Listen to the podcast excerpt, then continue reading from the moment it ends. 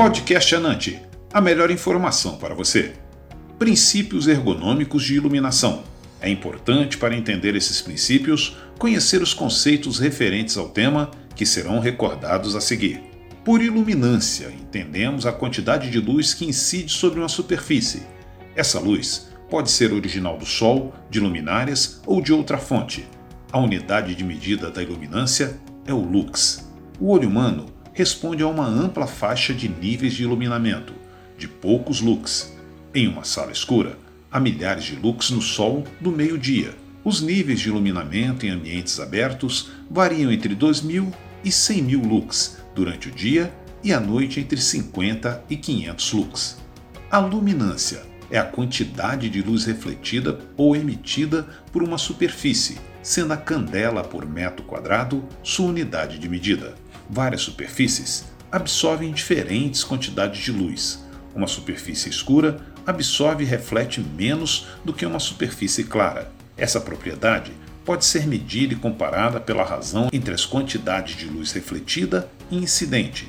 Ela é geralmente expressa como refletância, expressa em percentagem. Entre as várias tecnologias de iluminação, temos a iluminação direta e a indireta. A iluminação direta significa que a superfície é iluminada por raios de luz que chegam direto de determinada fonte.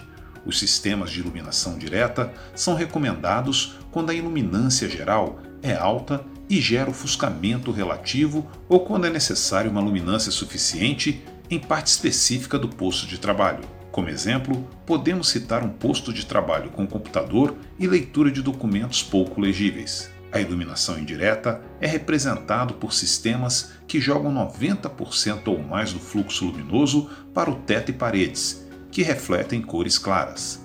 Isso gera uma luz difusa, sem praticamente nenhuma sombra, o que reduz o risco de ofuscamento. A combinação de luz direta e indireta é muito utilizada. Luminárias que têm cobertura translúcida com 50% da luz irradiada para tetos e paredes, enquanto o resto é direcionada para baixo, o que gera sombras moderadas com bordas difusas. Globos opalescentes e luzes radiantes iluminam em todas as direções e geram sombras moderadas, podendo emitir muito luminância e causar ofuscamento, devendo serem evitadas em salas de trabalho.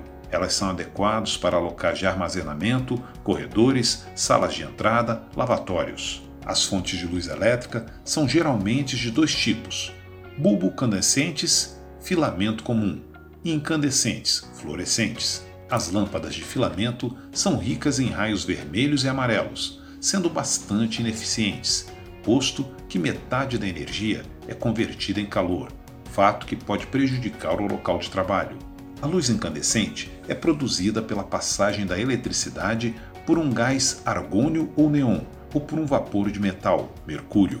Isto converte a eletricidade em luz mais eficiente do que a do filamento aquecido.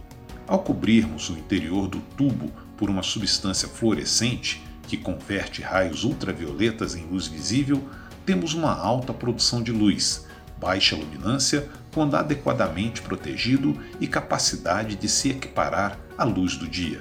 A desvantagem das luminárias fluorescentes é a de operar em corrente alternada, com um efeito estroboscópico, sobre objetos em movimento. Os tubos velhos ou defeituosos desenvolvem um pulso lento e visível, o que incomoda bastante o usuário.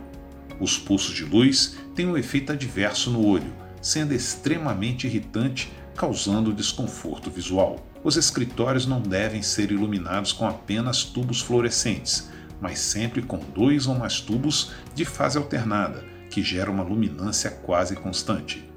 Fonte: Manual de Ergonomia, adaptando o trabalho ao homem.